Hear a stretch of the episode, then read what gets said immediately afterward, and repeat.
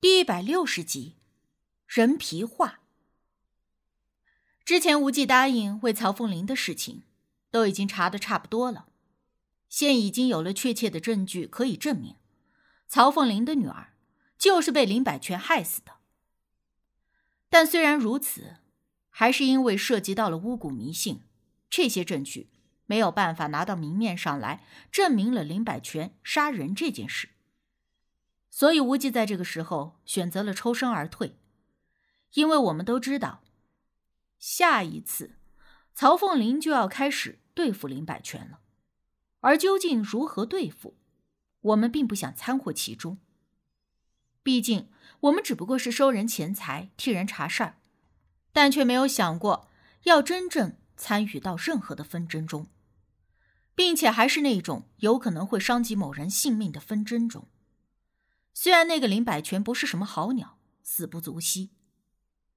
刚好看我收拾好了行李，无忌说他会明天同我一起搬离公寓。但虽然无忌铁了心不会再参与其中，可是曹凤林还是想要再继续的挽留无忌，让我们为他扳倒林百全，并且大手笔的说，只要我们帮他扳倒了林百全，我们现在所住的公寓就归无忌所有。并且还有格外的重金作为谢礼，这个酬劳给的太诱人了，连我听着都跟着心动不已。毕竟这公寓在本市最豪华的中心地带，那价值可是在七位数的。但是无忌想也没想就拒绝了。我虽然觉得有些可惜，但也没有多嘴。到了第二天，我们一起离开了公寓。我知道。无忌在本市并没有固定的居所，所以建议他，要是不嫌弃的话，就跟我一起回家住。反正我们家也有空房间，而且我爸妈也很喜欢他。一般人对于这种邀请，多少会真真假假的拒绝一下。但是无忌听了我的建议之后，直接就点头答应，说刚好也可以省下了住酒店的钱。我听了失笑道，问他。你都赚了这么多钱了，别说住酒店，恐怕买下小半个酒店也够了吧？怎么还这么守财奴呢？无忌看着我轻浅一笑，但却什么都没有说。我倒是真心好奇，他挣了那么多钱，都干嘛用去了？没见他吃穿，也没见他买什么东西，真是个铁公鸡。我原本想要提前通知我妈一下，让她把客房收拾一下的。但是打了好几个电话都没人接，后来回到家，我一开门，顿时就愣在了当下，而屋里的众人看到我跟无忌，也都愣了一下。哎呀，无忌来了呀！来来来来，快进来坐坐坐。你这个臭丫头，怎么无忌要来也不提前说一声，我好多准备点好吃的呀？真愣了一瞬之后，我妈大步的走了过来，我以为她是要帮我提包的。谁知道他竟然一把就握住了无忌的手，一副那才是亲生的，而我完全就是庶出的样子。我跟在无忌身后进了门，扫了一眼客厅里的其他人，都是我妈和我爸的朋友，顿时就有些头大了。哎呦，庆生这次考试考得怎么样啊？估出来有多少分呢？庆生在学校的学习很好吧？每年的过年前后，总有那么几天糟心的日子。对待这些问题，我超级想要回一句：“关你们屁事！”但碍着面子，也只能笑到嘴角僵硬。问了我妈才知道，原来他们这些朋友呢，每年都要在一起聚餐的，而且这些人轮流每年都到一个人的家中聚餐，那人负责招待一切，等到明年又轮到下一个人。今年就轮到了我们家，我随便的应付了几句这些八卦长辈的狂轰滥炸，拉着无忌就去了客房。我有点后悔今天回来了，如果知道今天这么闹腾，我倒是宁愿多住一天酒店。无忌笑了一下，没有言语，但我也知道他是嫌人多烦闹的。后来我们俩就借故有事儿，放下了东西就出门吃饭。躲避那些长辈们，打着为我好的幌子来摧残我的心灵。我们在外面吃了饭，又四处的随便逛了逛。电话得知那些人都已经散了，我和无忌这才打道回府。但是回到家里，却发现还有一个客人没有离开。那人我认得，是我爸的一个朋友，家里还很有钱，属于那种一眼看去就知道是成功人士的样子。平常都非常注意仪表的，连头发都梳得一丝不苟的。可是今天看到他，却是与平时的模样有些出入。头发似乎是没怎么整理，刘海油腻乱糟糟的贴在额头上，挡着眼睛。下巴周围还有一圈青色的胡茬，也是没有什么型的，乱糟糟的样子。我记得刚才在客厅的时候，并没有看到他，难道他是后来才到的？曹叔叔好。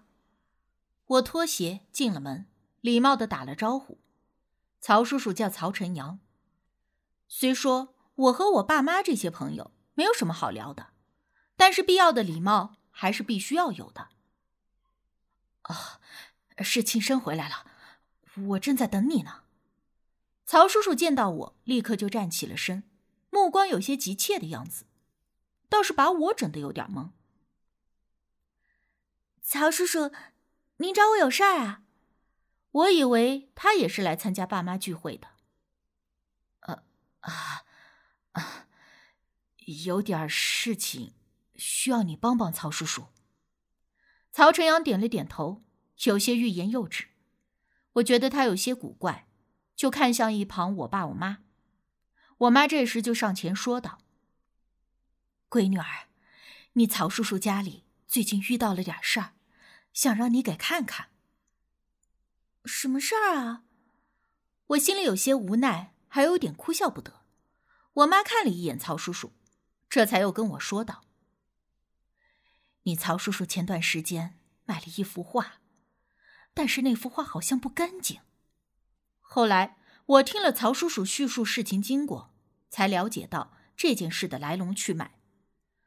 在半个多月以前。”曹叔叔从一家拍卖行那里拍下了一幅画，确切的说是一幅唐卡。那一幅唐卡的画工非常的精致，颜色极其艳丽丰富。曹叔叔第一眼看到的时候就喜欢的不得了，最后花了重金买下来。但是这画到手之后，很快曹叔叔就有点后悔了，因为他发现这幅画的材质很是特殊，这幅唐卡。是画在一张皮面上的。起初他以为是羊皮或者是牛皮，而且拍卖行当时的介绍也是说的牛皮质地。